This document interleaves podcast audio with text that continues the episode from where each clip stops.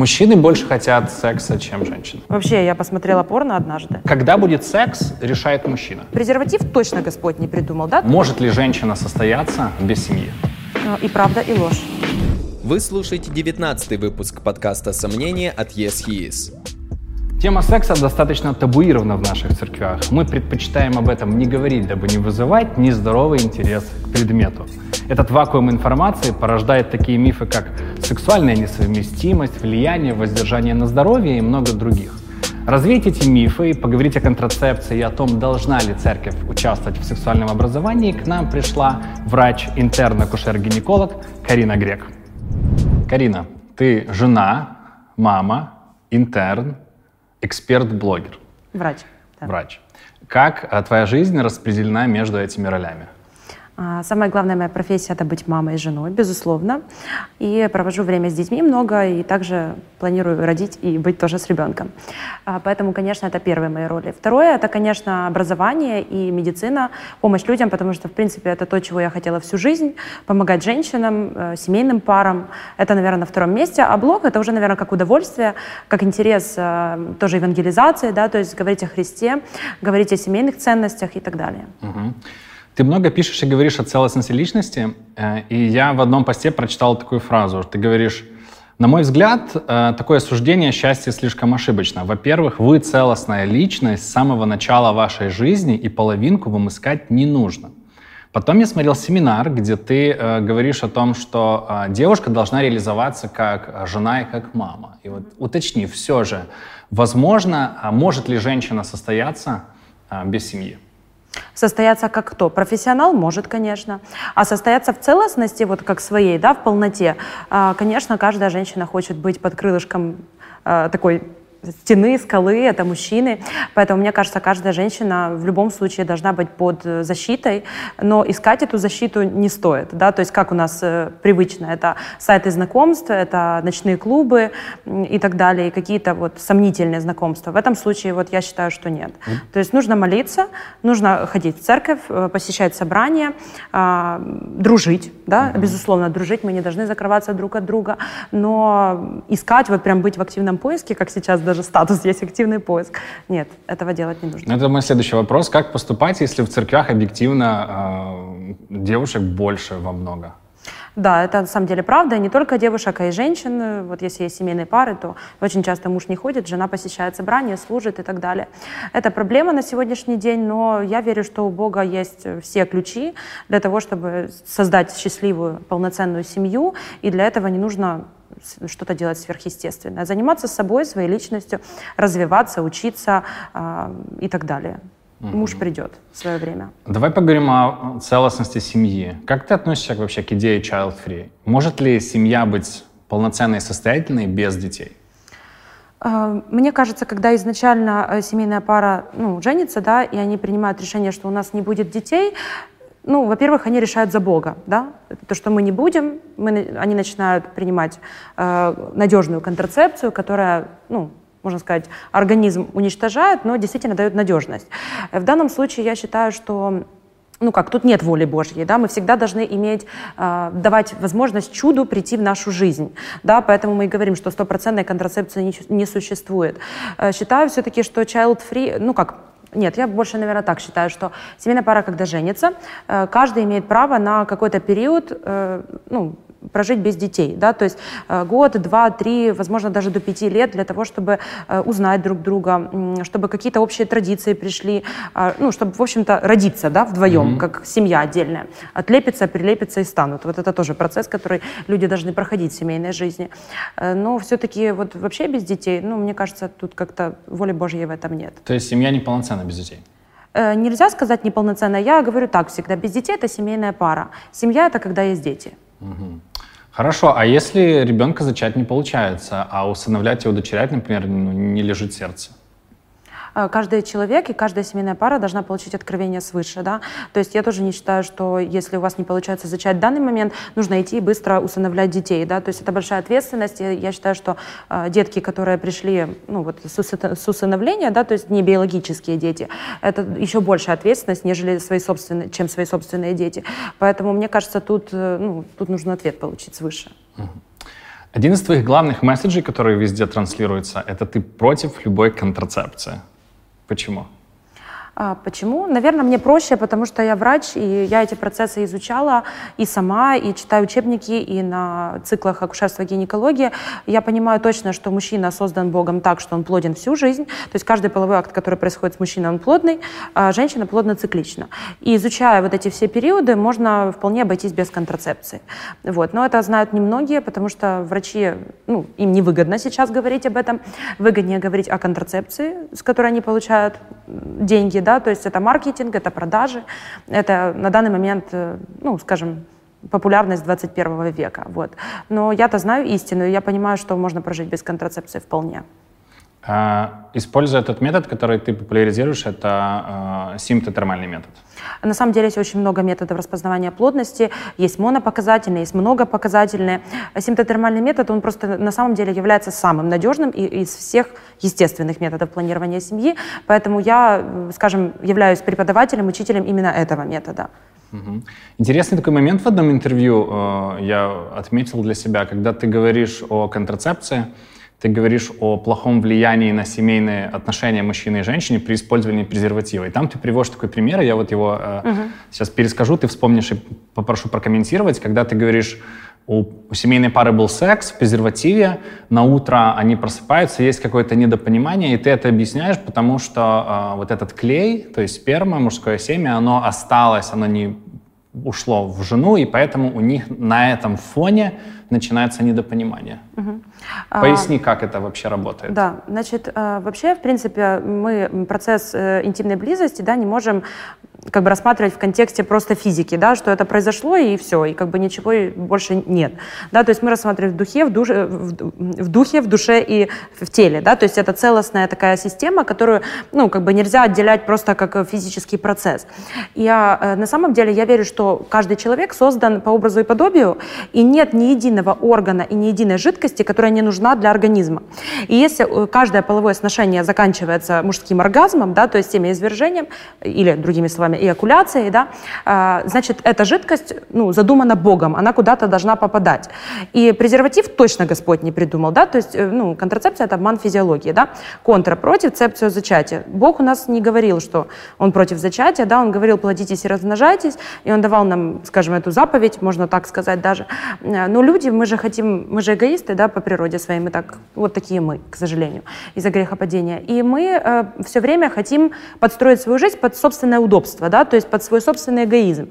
Даже если мы берем ты тоже папа, у тебя есть дети, а если ты даже берешь момент, когда у тебя дети не слушаются, да, там начинают э, как-то, ну, вести себя не так, как тебе хочется в данный момент, или ты запланировал там какой-то спокойный вечер, а у детей вот нет настроения. Что происходит? Ты начинаешь внутри раздражаться, да, потому что это твой собственный эгоизм. И мы все одинаковые. Так вот, что хотела сказать, что Богом э, даже сперма, она была придумана не просто так. И она, э, многие люди заблуждаются, они думают, что сперма нужна только для зачатия, и если мы зачинать не хотим, то она нам не нужна. Но на самом деле деле, если мы рассматриваем сперму в контексте состава ее, да, то лишь 10% из 100 это сперматозоиды, то есть средства, которые нам нужны для того, чтобы получился ребенок. Да. Все, все остальное, что содержит сперма, это полезные продукты и вещества, да, то есть ферменты, э, биологически активные вещества, которые необходимы для организма женщины. То есть представь, насколько уникально. Да? Мы вроде как и целостные, да, вот как я писала, что можно и самому состояться, но когда мы вместе, мы совершаем чудеса. И то же самое для организма. Это как в какой-то степени мы возвращаемся в самое начало, когда из ребра мужчины была взята женщина. Тут то же самое, то есть мы должны соединяться. И секс это не просто мы должны там где-то выбросить то, что вышло. Оно должно попасть. Просто мы должны четко понимать, в плодное время это ребенок, в неплодное время это вся любовь и вся забота, которую мужчина хочет. Я, я это понимаю. Э, меня просто удивило, как ты связала э, э, семяизвержения внутри своей жены с тем, что у них прям на психологическом уровне отсутствие взаимопонимания, потому что я, когда это услышал, подумал, а может быть просто эгоизм, а может быть просто плохая коммуникация. Потому ну, что я вот себе представляю сейчас мужчин, которые слушают сейчас тебя, угу. такие приходят и говорят, слышишь, ты что, вита... да. когда ты последний раз там вита... витамины получала? Давай-ка иди сюда. Безусловно, э, когда мы э, рассматриваем вот семейную пару, мы не можем говорить, что вот они поругались из-за того, что сперма там не попала или еще чего-то, да. Мы должны, э, ну, как бы сделать как минимум консультацию этой mm-hmm. семейной паре и понять, в чем проблема. И на самом деле проблема кроется достаточно глубже, чем секс. Вот и все. Поэтому тут можно говорить очень долго. Можем перейти к следующему. Да, мы говорим об этом. Я хочу об этом как раз поговорить, о сексуальной близости в браке. И ты у нас первый э, гость из христианской среды, о котором мы можем об этом поговорить. Хотя ты не сексолог, но ты много об этом говоришь, поэтому давай э, вместе поразмышляем. Э, тоже какой-то сторис я видел у тебя, и очень здорово, что ты блогер. Все, прям, просто вся твоя жизнь, она вот так на тарелочке, и мне было достаточно времени э, и возможности подготовиться. Ты в одном э, сторис, в видео говоришь такие слова э, в контексте э, того, что, я так понимаю, тебе женщины пишут о том, стоит ли им отказывать мужчинам и не отказывать, и там ты начинаешь о том, что вы что, к этому как к изнасилованию относитесь, и потом такой делаешь комментарий. Сказать мужчине «нет» — это не очень правильно. Мужчина — глава семьи, и он решает, когда ему заходить. Угу. Это было в посте, не в сторис. В посте, наверное, да-да. А, значит, когда... То есть, то есть угу. когда будет секс, решает мужчина?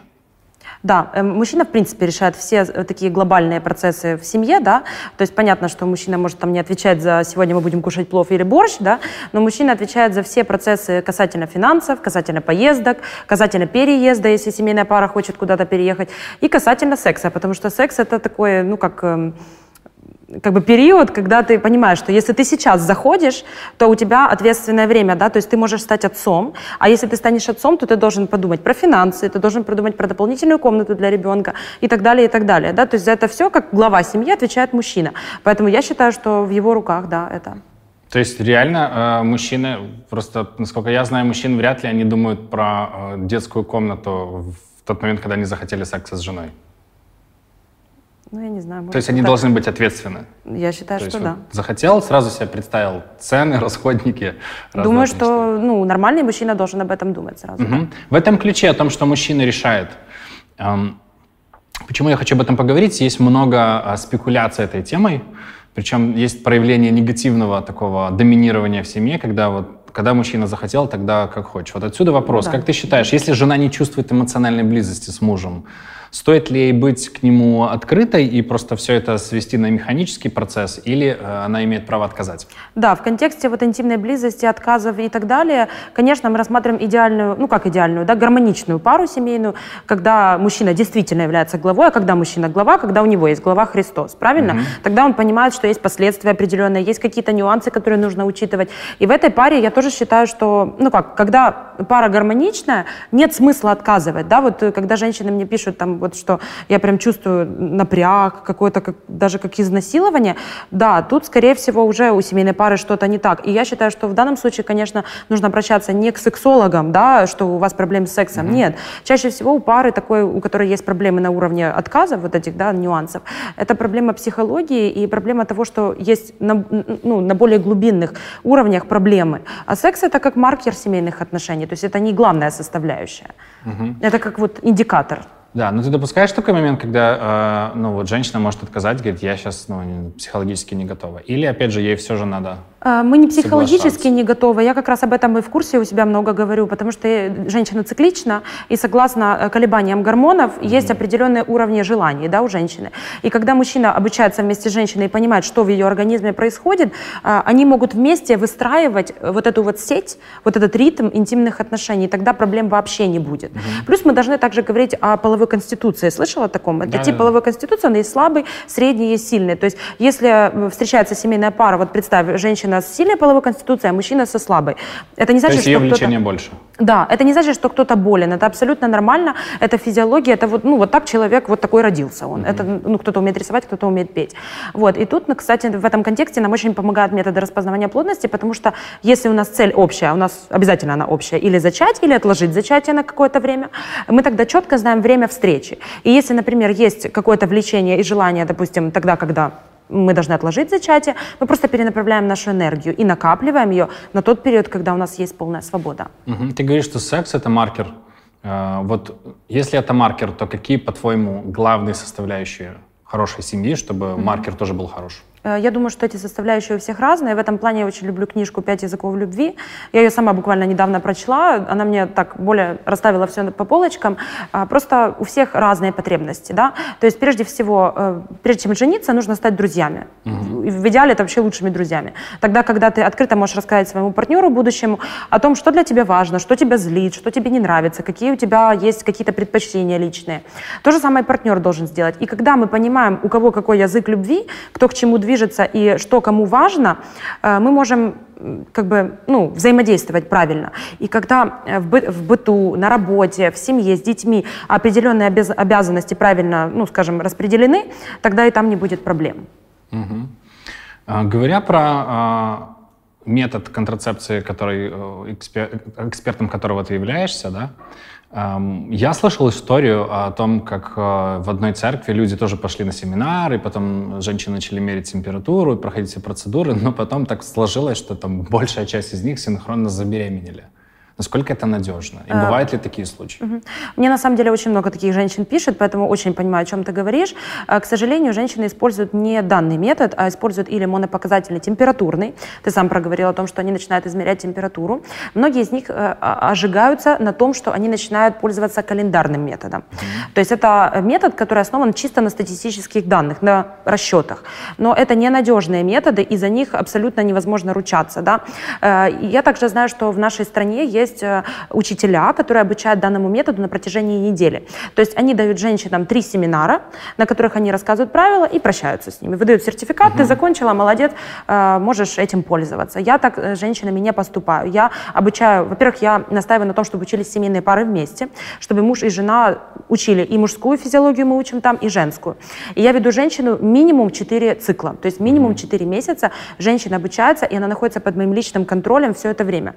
При этом я смотрю ее карты, при этом я консультирую по симптоматике и так далее. И тогда я могу быть уверена в надежности метода. Но обучая и э, когда мы прописываем договор, я пишу о том, что э, ни одного не существует метода, который был бы стопроцентный. То есть угу. мы всегда даем возможность появиться чуду, если это так должно быть. Твоя текущая беременность – это запланированная беременность? Э, не мной мужем запланированная. То есть, да, я вот как раз хотел да. об этом спросить, что у тебя был один пост о том, что ты угу. говоришь, что твой муж а, умеет читать вот эти симптотермальные а, карты, угу. и он знает, что если он к тебе сегодня придет, угу. то сегодня будет ребенок. Да. И ты с этим окей? Ну да. Ну, то есть ты считаешь, что, может, муж пришел бы и сказал, слушай, я тут детей планирую, ты как? Или он не, ну, прям он мне вот так и говорил. Решает? Нет, он мне говорил в том цикле, что давай сделаем третьего. Вот. А я ему говорила, что ну давай попозже. А он э, сказал мне, ну четыре раза он мне за тот цикл проговорил, ну он это и сделал, а я не против. То есть он просто словил окно возможностей, да? Э, нет, э, он просто не хотел жить по правилам. Угу. Потому по что его правилам. устраивало, не по моим, по правилам синтетормального метода. А, я понял. Моих правил нет. Есть наши правила, есть правила метода.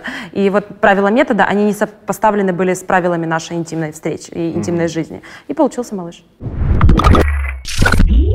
Карин, в одном интервью э, ты говоришь о том, что когда ты выходила замуж, ты мужа не любила, а полюбила потом. Как так произошло? Очень легко. Я просто, ну как, э, скажем, наверное, пользовалась этим человеком. Mm, даже да, так? Потому что он исполнял любые мои пожелания, заботился обо мне. Э, ну как? Тебе 18 лет было? Замуж я вышла в 18, да. А дружить мы начали гораздо раньше. То есть ты еще в школе училась? Ну, получается, познакомились, мне было 8, а мужу было 10. Но мы как Ого. бы особо там не дружили, просто были знакомы и все. А через какое-то время мой близкий друг, одноклассник мой, э, нашел его э, через социальную сеть, она раньше была еще актуальна, ВКонтакте. Вот, и мы начали над ним издеваться. ну, шутить там, короче, подкалывать его. А он у меня такой, ну, как бы, ну, как всегда ко всему так с мудростью относится. Думал, там, малолетки, ну, пусть смеются себе там над, над ним. А мы над ним смеялись, типа, что Глебушка, я же его Глебушка называю, его не называю никогда Глеб, да, потому что его так назвала наша тренер по теннису, где мы встретились. И, и мы начали шутить над ним, потому что я пришла на теннис раньше, на кружок, я уже играть умела, он пришел на год позже, и мы его подкалывали, типа, что он играть не умеет. Вот, ну, и, знаешь, э, для людей, эм, которых, ну как, которые спокойные, их не зацепишь, ты все время пытаешься его как-то зацепить, а он не зацепляется. Вот это он у меня такой был. Вот. Но тебя вообще не смутило, что у тебя нет чувств, и ты просто выходишь замуж? За нет, я просто знала, что Бог мне показал, что это мой муж. То есть я четко понимала, что я буду с ним счастливая. Но по сути, да, я выходила, можно сказать, замуж просто трезвыми глазами, можно так сказать. То есть у меня не было розовых очков, я влюблена, знаешь, вот это влюбленность. Да, у меня да. это все было вот медовый месяц вот там. Влюбленность и, И когда далее. чувства э, появились, вот те, которые Наверное, не, понятное дело, что я выходила замуж, какая-то легкая влюбленность у меня была, безусловно. Симпатия. Симпатия однозначно она была, но она пришла гораздо позже, чем э, мы с ним как бы начали встречаться, да, то есть мы встречались, по сути, были друзьями, можно сказать, просто, ну, с моей стороны. Вот. А потом, действительно, Бог был верен, как бы после свадьбы я все больше и больше начинала его любить, и э, вот так как я, какие у меня сейчас чувства, я совсем не могу их сравнить с теми, которые они у меня были вот первые года после свадьбы. Скажи, а нужны ли, важны ли чувства до брака? Или можно вот просто выйти за хорошего парня? Э, Я думаю, что определенные чувства нужны, но, скорее всего, ну, больше нужно смотреть на человека, да, то есть смотреть на то, какой ты, и сможешь ли ты вообще жить с этим человеком, да, с его всеми минусами, с его всеми недостатками и с твоими недостатками, сможет ли он тебя терпеть, чтобы вы не терпели друг друга, а любили. Вот. Э, Пока я готовился к интервью, э, знаешь, что я увидел? Э, Ты во всех там, программах, интервью, семинарах, ну вот звучишь настолько уверенно, что я вот начал тебя вначале слушать э, там на фоне, просто ехал в машине, чтобы познакомиться с гостем, а потом начал смотреть, э, сколько тебе лет, э, где ты училась и так далее. И я такой подумал, так, вау, она так прям говорит уверенно, а на самом деле ну, ей столько-то лет, и она все еще интерн. И отсюда вопрос. Ты допускаешь, что через некоторое время ты можешь э, считать по-другому, и твое мнение касательно там, контрацепции или каких-то других вопросов женской гинекологии могут измениться? А Дело в том, что мнения, о которых я говорю в сети, и даже вот сидя рядом с тобой здесь, это не мои мнения. Это мнение Всемирной организации здравоохранения, которая нам дает официальные таблицы надежности методов. И это мой личный опыт, который я прошла. Я не знаю, видел ты пост или нет. э, У меня была история своя собственная с э, контрацепцией. Я вышла замуж достаточно рано, мне было 18 лет, и я была студенткой медуниверситета первого курса. И, соответственно, я понимаю, что если я сейчас не буду думать о планировании семьи, да, то есть о контрацепции в данном случае, то я забеременею не и закончить я Да, не смогу я медицинский университет. Для меня это было крайне важно. И э, я была на гормонах определенный период времени, и потом моя репродуктивная женская система пострадала. Поэтому я думаю, что переубедить меня в том, что гормоны полезны, никто не сможет в этой жизни. Не, я тебя не хочу переубедить, я просто переживаю о том, что именно твой какой-то личный опыт, и вот, э, ну, смотри, ты популярна очень сильно, особенно среди верующих людей, еще частично от того, что этот вакуум никто толком не заполняет. То есть тема табуированная, она как бы обычно ну, не раскрывается, и ты такая тут раз уверена. Я думаю, что скоро она перестанет быть табу. Да, мы сейчас об этом поговорим немножко, но вот все же тебя не пугает ответственность как просветителя за то, что есть люди, э, которые просто могут э, взять это не э, инди- индивидуализировать, Ага. и у них будут, скажем так, не особо желан- желанные последствия. Дело в том, что ничего опасного я не пропагандирую, да, Мгм. то есть я не пишу там про э, насилие, про гормоны, про домашние роды, хотя у меня есть на эти темы все свое личное, свое личное мнение, но я ведь понимаю, что все, что я показываю даже в своем инстаграм-блоге на аудиторию более чем э, 500 тысяч, да, я понимаю, что это то, что я э, ну, пропагандирую, так или иначе. Даже если я говорю, что вот это мой выбор или еще что-то, но люди-то смотрят, люди смотрят разных возрастов, поэтому, э, ну, как бы я не считаю, что я что-то плохое несу в этот свет. Не, я, я не говорю, что плохое, мне просто интересно, что если... Ну, то есть я несу ответственность за то, Сейчас, что я знаешь, говорю. очень много появилось молодых экспертов, которые там и питание, и э, там диетология, и э, мне лично всегда приятно слышать, когда они говорят, я сейчас в процессе обучения и изучения и допускаю в какой-то момент, что, возможно, э, там, скажем, мои текущие позиции будут иметь э, там, возможность пересматривания со временем. Мне интересно, или вот ты так твердо на этом Смотря стоишь? на что, э, по поводу чего ты Вот спрашиваешь. давай возьмем контрацепцию. Да. Потому что контрацепция, я думаю, вызовет э, ряд комментариев здесь, да, потому что будут люди, которые скажут тебе, да мы там сексом занимаемся в презервативе, и э, взаимопонимания от этого меньше не стало. То есть, Так опять классно. же, и это личный опыт. Так классно Да. вообще. Я не против. То есть, э, возможно, через время я буду сидеть в гинекологическом кабинете, да, на приеме, ко мне будут приходить пациенты. Я, конечно, ну, молюсь об этом и верю, что Бог мне будет давать тех пациентов, которым не придется приписывать гормональные препараты. Но даже если будут таковые, которые захотят вот просто таким способом, Карина, мне пофиг, что ты мне рассказываешь, я выпью таблетку, и я буду спокойна, что я не забеременю. Пожалуйста, но только я ей расскажу ряд последствий, я которые понял. могут быть у нее. Вот и все. Я понял. Давай поговорим про домашнее насилие.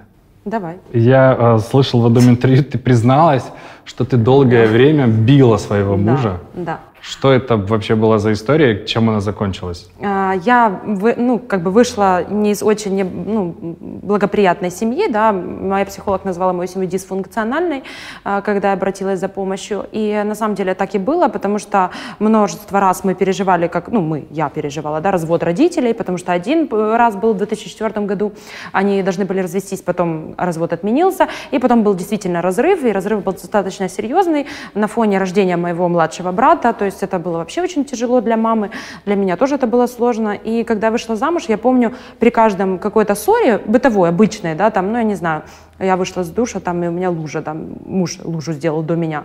И я уже все, как бы, разводиться с ним. Давай mm-hmm. разводиться, развод. Но это все идет в семьи, в которой я была, mm-hmm. ну, как бы, ребенком. Поэтому было такое, и было много агрессии с моей стороны, а он на это все так смотрел и как То бы... есть ты прям нападала на него? Да. Это он, кстати... Утюги запускала? Он э, лидер домашней группы, и на самом деле про это я вообще забыла. И недавно, когда он проповедовал, буквально там в апреле месяце, по-моему, э, он как раз это вспоминал. И я сначала такая стою, думаю, да что ты говоришь, какой-то бред, это неправда, такого не было. А потом, когда он начал рассказывать события, которые происходили накануне, я начинала вспоминать, что реально я такая была.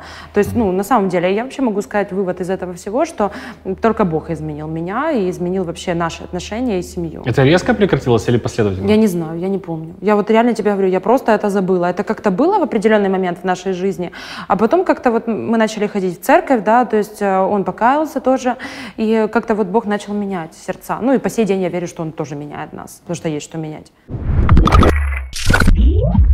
А, говоря о твоей аудитории, ты примерно замеряла или анализировала, какой процент аудитории это девчонки, которые как бы ходят в церковь, а какой процент аудитории это девчонки, которые пока в церковь не ходят? Э, я так думаю, что это где-то 30% христиане, и все остальные это не христианская аудитория. Интересно. Какой самый распространенный вопрос задают тебе не христианская аудитория из девчонок? Э, касательно здоровья? Угу. Ну вот просто вот самый топовый вопрос, который постоянно задают они. Самый топовый вопрос это, наверное, относительно диагнозов. Угу. То есть они э, просят проконсультировать тебя? Да, да, консультация, именно ага. гинекологическая. И я видел также, что ты э, стараешься э, говорить и так открыто делиться о своей вере в Бога со своей аудиторией. Да. Э, скажи, э, как вообще вот неверующая аудитория на это реагирует? А, много отписываются, mm-hmm. это однозначно. Вот. Э, сначала меня, если честно, это расстраивало, да, потому что мне казалось, что вот, я сейчас начну там это евангелизировать, mm-hmm. и все начнут каяться, еще что-то, конечно, этого нет. Вот, очень много негатива, но я, если честно, сейчас очень рада, что эти люди отписываются, потому что это как раз э, то самое такое темное, что неприятно даже видеть там в прямых эфирах, например. Ладно, комментарии, когда люди написали, да, человек высказал свое мнение и ушел, там, удалился, заблокировался mm-hmm. сам и все. А когда это прямой эфир, и, допустим, есть христиане, есть братья и сестры, и мы что-то интересное обсуждаем, и тут какое-то такое... Хейт льется, да? Да, хейт какой-то, угу. неприятно. Есть такие, есть, от этого никуда не деться, но анализируя, там, допустим, другие странички коллег, там, я не побоюсь этого слова, блогеров, э, не христианских, да, не христианских, я могу сказать, что у меня очень мало вот этой чернильной аудитории хейтовской, угу. хейтеровской, как это правильно Да, токсично еще говорят. Да, да. Скажи, а, интересно, а были ли случаи, когда девчонки приходили тебе за медицинской консультацией и заканчивалось тем, что ты давала там духовную консультацию, лично свидетельствовала или приводила в церковь? Э, я больше, наверное, в контексте метода, да, и преподавания своего. У меня всегда есть места из Писания угу. в моих, э, скажем, в обучении методу, да, потому что у меня идет пять основных уроков по, скажем, методу самому. Я рассказываю о том, как наблюдать за собой, какие симптомы, как заполнять карты. И еще у меня есть урок целый, посвященный контрацепции, где я рассматриваю каждый метод, да, то есть плюсы, минусы, все там нюансы. Новинки рассказываю о контрацепции, потому что я за этим слежу. И последний урок у меня в курсе — это интимная жизнь, интимная близость, где мы рассматриваем все тоже места из Писания, где есть, что можно, mm-hmm. что нельзя, какие запреты и так далее. То есть я, наверное, больше работаю с людьми и евангелизирую через свой курс. Mm-hmm. Я понял. А, христианская аудитория твоего блога. А, какие, какой топ, самый популярный один-два вопроса задают тебе верующие девочки? А, наверное, больше про подготовку к супружеству. Первая брачная ночь, как себя подготовить, а, что делать и вообще, что почитать. Вот, наверное, это самый топовый. Вопрос. Как ты считаешь, должна ли церковь заниматься сексуальным воспитанием? Да, считаю, что должна. Во-первых, должны родители, потому что мы не должны надеяться на то, что наших детей воспитают в садике, в школе, э, что кто-то там где-то что-то полезное расскажет, и не думать о том, что, ой, я некомпетентный, я же не врач или еще что-то. Да, не у всех же есть медицинское образование. Э, но все-таки первое — это родители, второе — это церковь. Я верю, что в каждой церкви есть врач или хотя бы медсестра, которая учила анатомию и может углубиться в это и взять на себя ответственность вот, проводить такие уроки. Угу. Есть такое мнение, э, когда начинаешь говорить о том, что церковь должна заниматься сексуальным воспитанием, воспитанием часто говорят, что э, лидеры церквей переживают о том, что чрезмерное информирование, да. скажем, там, детей и подростков о сексе может вызвать нездоровый интерес у тех, у кого он еще, допустим, по определенным причинам там, не возник. Как бы ты это прокомментировал? Э, я согласна, что это может как-то скомпрометировать, может как-то разжечь, да, там, подростков и так далее. Но тут же нужно, ну, как бы, во-первых, должен быть экспертный человек, да, не просто вот я почитал там, и я вот расскажу вам, да. И нужно понимать, в каком свете это преподносить, да. Ну, как бы я абсолютно не согласна с концептом, как это преподается в школах, да. То есть я всегда, у меня были такие большие ожидания от этой темы, когда я сама была школьницей, а приходили и рассказывали только об одних презервативах. И, конечно, mm-hmm. когда ты рассказываешь о том, что запретно, у подростков настолько, ну, удивительно создана эта психика, что они все делают наоборот. Угу. То есть им хочется попробовать то, что запретное. Поэтому просто неправильное преподавание.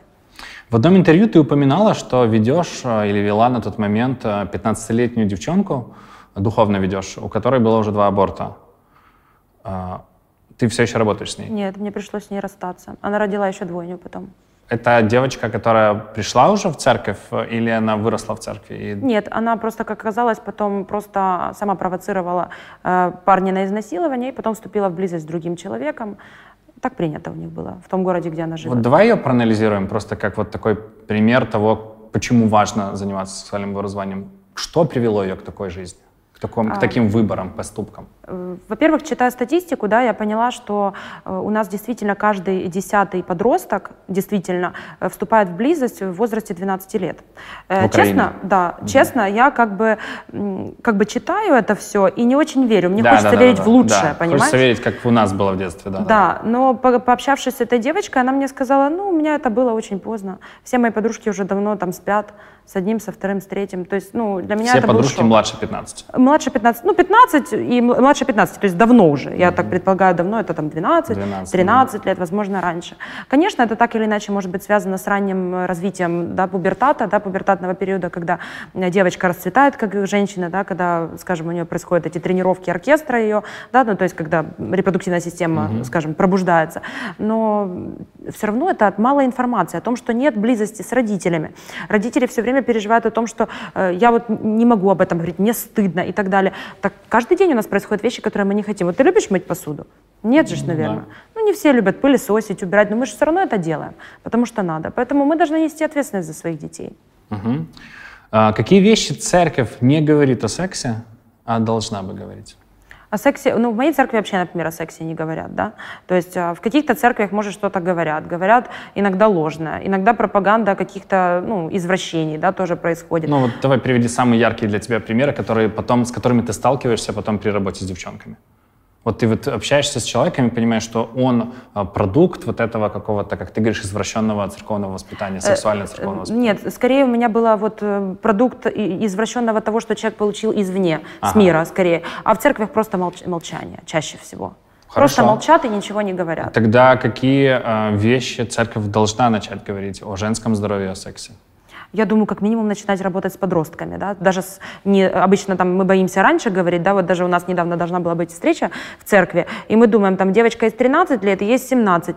Вот то, что в 13, уже давным-давно поздно говорить то, что в 17. То есть я к тому, что нужно говорить об этом как раз, когда вот э, подростки еще маленькие, то есть маленькие подростки, это там с 12 лет до 14, да, с 14 до 18 это старшие подростки. Вот начинайте говорить раньше, подготавливайте молодежь. Ты сказала вот э, здесь на интервью, что ты считаешь, что скоро тема секса в церкви не будет такой табуированной. Почему? Ну, так как мы смотрим на статистику и, в общем-то, количество нежелательных беременностей, абортов, инфекций, которые передаются половым путем, да, то, что впоследствии люди имеют, когда они вступают в брак, да, то есть мы хотим довольствоваться жизнью и наслаждаться сейчас, да, но mm-hmm. мы же все все равно хотим так или иначе стать мамами, папами, да, и когда мы уже, как бы, ну, женимся, да, в определенный период, да, кто-то там 25, кто-то в 20, все по-разному, мы имеем проблемы с зачатием. И вот когда все больше и больше начнет это, ну, скажем, э, приобретать масштабный характер, да, и когда об этом этом начнут вот на таких интервью, например, говорить, я надеюсь, что служители начнут пробуждаться. Почему в твоей церкви не говорят о сексе? Если у них Это есть надо спросить у моих пастырей, я не знаю. Тебя никогда не приглашали провести лекцию? Нет, я даже предлагала это сделать, но как-то реакция особенно Ну вот было. если бы сейчас нас смотрели бы пасторы или ответственные молодежные лидеры, как, вот с чего бы начать а, разговор о сексе со своей молодежной группой, с подростковой группой? Э, у каждой подростковой группы есть лидер определенный, да, то есть он в своей жизни прошел какие-то определенные этапы. Соответственно, на какие-то темы, да, он может приглашать разных спикеров. Понятное дело, что он не может знать абсолютно всего, да, он может двигаться в своей профессии, например, да, там он художник или музыкант, например, и так или иначе он понимает, что в церкви, возможно, есть медсестра там или еще кто-то, и просто предложить, да, понятно, что ты не можешь затянуть человека и сказать, вот, иди, говори о сексе, нет, это должно быть призвание и должно быть желание у самого человека послужить. Если же нет в церкви таких людей, можно пригласить эксперта всегда. А, Как у вас в семье с воспитанием детей? Этим занимается только жена, ты, или это как-то также участие муж должен принимать? Да нет, мы вместе принимаем участие. Всегда так было с самого рождения детей. У нас так было, в принципе, что я всех детей рожала, будучи студенткой да, университета. И было такое время, что он часто был мамой да, вместо меня. То есть мне приходилось просто оставлять молоко, сцеживать, а он кормил, пока я была на занятиях. То есть я, ну, в нашей семье, ну, я скажу так, что, наверное, мы берем э, ну, равные да, права по отношению к детям и воспитанию. Есть просто такой стереотип, что вот вся домашняя рутина, она на жене, а муж там добытчик. Как вы к этому относитесь, как семья? Раньше, когда у нас не было детей и не было помощников по дому, не было нянь, помощниц по уборке, э, тогда, э, я помню, мы разделяли обязанности так, что я готовила, потому что у меня муж вообще не готовит, а он убирал и вот делал все, вот пылесосил, там полы мыл и так далее. То есть это вот мы таким образом раньше разделяли. А сейчас э, к нам приходит помощница, она все это делает. То есть мы эти обязательства, можно сказать, сняли с себя. Сколько вы вообще на будущее детей планируете? Я не знаю, он планирует. То а я ему даю все, эту все возможность. планирует муж. Ну, да.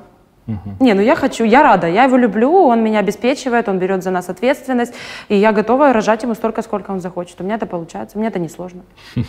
Я люблю детей своих всех. Он мне помогает полностью, пока я здесь, он полностью укладывает, кормит, все делает. Классный муж. Тоже так думаю. А, Я подготовил для тебя блиц, но он будет такой правда-ложь. Я читаю утверждение, популярное утверждение, и ты говоришь, можешь не, не коротко, можешь расширенно давать ответ. Воздержание от секса негативно влияет на женское здоровье. Правда, ложь? А, И правда, и ложь. Да? То есть если мы возбуждаемся, если у нас есть э, как бы момент э, того, что э, женщина разожглась и не получила э, разрядки, точно так же, как и мужчина, это может привести к определенным последствиям. Дальше мы должны смотреть на потребности человека. Больше страдает психика, нежели чем женское здоровье, если отсутствует секс. Да? То есть э, если она все время об этом думает и находит и думает, вот у меня этого нет, она развелась с мужем, или муж умер, к примеру, да, и у нее происходит вот это постоянное возвращение, в, ну, там, как бы в интимную встречу с мужем, а его нет, то это может стать проблемой психологической. А если человек умеет себя занимать какими-то другими проектами, да, если он умеет перенаправлять свою какие-то мысли, энергию свою, то это не приведет, там, знаешь, как меня девочки часто спрашивают, к бесплодию, к каким-то проблемам вот с женским организмом. Точно нет. Просто ты гинеколог, э, и вот девушки, де- например, там популярная история. Девочке 30 лет, она приходит к светскому гинекологу, он там что-то там смотрит, и потом говорит ей, о, дорогая моя, так тебе уже давно пора, раз, два, три, четыре, пять. Она потом думает, так, я ж не могу, у меня нет мужа. Но мне гинеколог сказал, что если я не начну жить половой жизнью, это будет влиять на мое здоровье. Э, Ну, во-первых, надо спросить у этого гинеколога, что он имеет в виду. Я так всегда говорю. Это раз. Второй момент, э, как бы диагноза старородящая уже давным-давно нет. Окей. А, Следующее утверждение. Если муж будет присутствовать на родах, у него пропадет сексуальное влечение к жене. Правда, ложь? Э, Ложь. Э, Обычно, если в сексе есть проблемы до родов, после родов ничего не изменится. Твой муж присутствовал на родах? Ну, то есть это поддерживало тебя? Да, да, конечно. Я не представляю, как рожать без мужа. Мгм. Интересно. Если ты, следующее, если ты не смогла сохранить девственность, то полноценно благословенной Богом уже не будешь. Э, Я не проходила этого в своей жизни и не могу утверждать, что да, Бог прощает все, и Он может э, даже восстановить девственную плеву. Даже такое знаю. Бог может восстановить Да. девственность например, физически. Да. А что, у нас Бог всемогущий? Или ты не согласен? Я- Не, я с этим не поспоришь. Это просто интересно.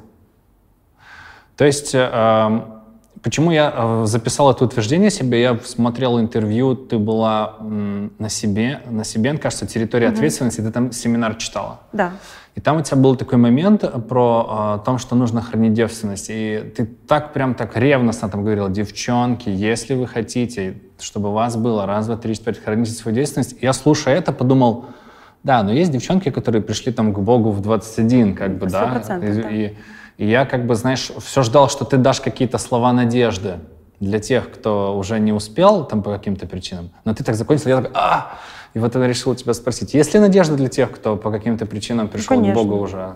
Ну, конечно. Бог восстановляет, способен восстановить любую целостность, духовную, физическую, душевную. И есть свидетельства об этом, ну, то есть людей ну, реальных. Да, я, там, я, честно говоря, там не, не сильно уверен, что ей именно надо физическое, знаешь, восстановление. Потому что бывает, она попадает в церковь, где постоянно слышит это в таком формате страшилки. Ну, да, который, что типа если ты да, не Например, пастырь проповедует условно там своим дочкам. Вот есть mm-hmm. такая история, да, там есть дети пастыря, и он их с детства. И, а приходят ребята, которые, ну, не дети пастыря. Mm-hmm. И они так слушают, а куда нам деться? То есть ты... То есть, конечно, есть шанс у каждого. Шанс есть у каждого. Конечно. Построить да. полноценную Безусловно, жизнь. да. Я знаю mm? таких людей, у которых тоже были и сексуальные отношения, и свободные отношения. Они не были во Христе, потом они а, покаялись, и у них счастливые семьи, они получили откровение, женились, и все нормально, конечно. Но это не повод заниматься сексом до брака, молодые Конечно. Идем дальше. Мужчины больше хотят секса, чем женщины. Неправда. Что делать, если э, жена хочет секса больше, чем муж? СТМРП в помощь. Как? Симптотермальный метод распознавания плодности в помощь. Когда у вас есть общая цель, и вы двигаетесь в отношении общей цели согласно ритму интимной жизни. Вот и все. Это поможет? Конечно. Совместный просмотр порнографии в семье расширяет горизонты? Не пробовала, нет. Ну, как ты считаешь, правда Думаю, ложь? что нет, ложь. ложь. Ну, не знаю, нет, наверное. Okay. Вообще, я посмотрела порно однажды. Э, ну, мне же надо было, если я с подростками работаю и так далее. Ну, я ужаснулась. И мне очень обидно за тех э, детей, подростков, которые э, впервые узнали о сексе вот с экрана порнофильма, порносайта. Это ужасно, но это же не так, как в жизни происходит. То есть но... это искаженное понимание вообще, что должно происходить в постели между мужчиной и женщиной. И это ужасно, потому что люди потом разочаровываются. Ну, да. Вот об этом. Следующее утверждение. Мастурбация – это плохо. Да. Почему? Зависимость. Есть э, девушки, которые говорят, я могу мастурбировать и удовлетворять себя без сексуальных фантазий и представления мужчине. Разве я не могу сделать себе приятно? Можешь. Но они и делают это. То есть это не будет плохим чем-то? Ну, это не прикольно, это зависимость. Угу. Точно есть... так же, как э, наркозависимость, угу. порнозависимость, ну, это мешает. И когда ты встречаешься с разными семейными парами, так сложилось, что мне доверяют, да. Но ну, ты встречаешь такие истории? Да, да, к сожалению. И когда люди женятся, и они были девственниками, то есть ни у кого не было на стороне никаких отношений, и все вроде нормально, и люди работают, и они, со... ну, нормальные люди вообще, и семейная пара нормальная, и даже дети у них есть. А вот э, в, инти... в интимной жизни не клеится. И понятно, что когда ты начинаешь общаться, ты копаешь глубже, потому что я же говорю, что секс это как маркер, да, вообще, в принципе, угу. Отношений. Я всегда ищу какие-то глубокие проблемы. И когда ты начинаешь понимать, да, то есть, ну, это стыдно. Мало кто может признаться о, ну, зависимости в мастурбации. И когда ты начинаешь копать глубже, ты понимаешь, что если человек занимался этим до брака, Uh, ну, он обязательно по... это перенесет Да, дальше, к сожалению. Да. То есть это зависимость, от, которая вот точно такая же, как угу. с алкоголем, с наркотиками и с сигаретами. Угу. Гинекологу нужно ходить только при активной половой жизни. А, э, гинекологу нужно ходить один раз в год для обследования молочных желез, для обследования органов малого таза и для выявления цитологической картины шейки матки. Если девочка девственница, конечно же, мы шейку матки посмотреть не можем. Вот про матку мое следующее утверждение. Если поднимать тяжелое, то матка опустится. Правильно, да. Правда, да? Есть такое. То есть мама не зря в детстве дочери да. об этом говорит. Да. Хорошо. А, твоя цитата, кстати, из одной статьи. Гениталии не являются признаком пола. Не, не из моей статьи. Ты, ты написала статью «22 факта о влагалище». И там есть такой у тебя момент в твоем телеграме, а, где наверное, ты говоришь о том, что угу. есть люди, у которых есть влагалище, но они не являются женщиной. Да, есть. И меня вот это смутило. И там вот эта цитата «Гениталии не являются признаком пола». Ты еще в скобках написала но к этому еще не все пришли. И я такой, о, интересный да. вопрос. Э, значит, Поясни. Э, у женщины есть определенные характеристики, э, которыми она, ну, как бы принципе, благодаря которым она является женщиной, да. Угу. То есть это те признаки, которые любят мужчины в женщинах, да. То есть это определенная какая-то ребячливость, да. Это определенная ну, как сказать, уникальность в чем-то, да, это нежность. То есть девочка может, иногда вот идет, э, ну, женщина по улице, откровенно это женщина, но ты не понимаешь, это женщина или нет, потому mm-hmm. что у нее походка не женская и так далее. То есть, ну, вот это такие манерные вещи, которые должна, наверное, читать и изучать каждая девочка для того, чтобы, ну, как бы быть девочкой. То есть здесь больше говорится, э, вот я, я просто так на секунду подумал, ты сейчас хочешь сказать о какой-то там, там сексуальной диффузии врожденной или о, о какой теме? Нет, я больше говорю о каких-то, наверное, душевных моментах, вот таких внешних. Ага. То есть, э, ну, как бы это как то есть э, девочкой надо еще стать, а, ну, а да. не просто родиться с определенным набором конечно, органов, да? Конечно. Не, ну классно, когда мы рождаемся с определенным набором органов. Я верю, что каждая девочка рождается уже с определенным... Ну, не верю, это правда, да, то есть это доказано, что девочка рождается с определенным количеством яйцеклеток, да, то есть и угу. яйцеклетки, и почему говорят, что раньше нужно рожать детей, да, то есть чем раньше ты родишь, ну, понятно, что не до 18 лет желательно, но не после там 35 лет родить первого ребенка, потому что яйцеклетки, они с каждым годом умирают. Угу. Вот и все. Ну, я имею в виду тут поведение больше. Окей. Okay. Uh, следующее последнее. Если не попробуешь секс с партнером до брака, рискуешь оказаться сексуально несовместимым. Да, прикольное утверждение, которое было, наверное, в моей голове еще, вот когда я замуж выходила. Это вообще миф, и я сейчас это понимаю, изучая полную, ну, полностью физиологию мужчины и женщины, я понимаю, что такого быть не может. И если мы созданы друг для друга, и если мы получили откровение, что мы друг с другом будем, то нет такого. Да, есть, конечно, моменты аномалии, когда половой член очень большой, да, или когда влагалище слишком маленькое, но по физиологии своей влагалища это такая вот трубка соединительно-тканная, которая имеет способность растягиваться. И если у нас один половой партнер, а не было их десятки, например, да, э, то половой член и влагалище они подстраиваются под размеры друг друга. Это первый момент. Второй момент, нужно понимать, что, наверное, у 70% женщин влагалище не имеет иннервации, чувствительности. Да? То есть у нас за удовольствие отвечают совсем другие органы. И изучая все вот эти процессы, э, мы, в принципе, начинаем друг друга лучше понимать. И не подойти друг другу в сексе нельзя. То есть это большой миф это про миф. вот эту а, несовместимость. И последний вопрос. Карина, если бы ты сейчас э, дала совет просто девчонке, которой там сейчас 20-21, вот, она ни с кем не встречается, она мечтает о семье, верующая девочка, она ходит в церковь. Вот дай один самый главный сейчас совет на следующие 10 лет. Хранить сердце свое. Хранить сердце Да. Тогда и получится хранить все остальное. Ну да, я думаю, что да, потому что если у нас появляется что-то в сердце, оно появляется потом в голове. Поэтому если хранишь свое сердце, все будет хорошо. Карина, спасибо тебе за такое честное интервью. Спасибо.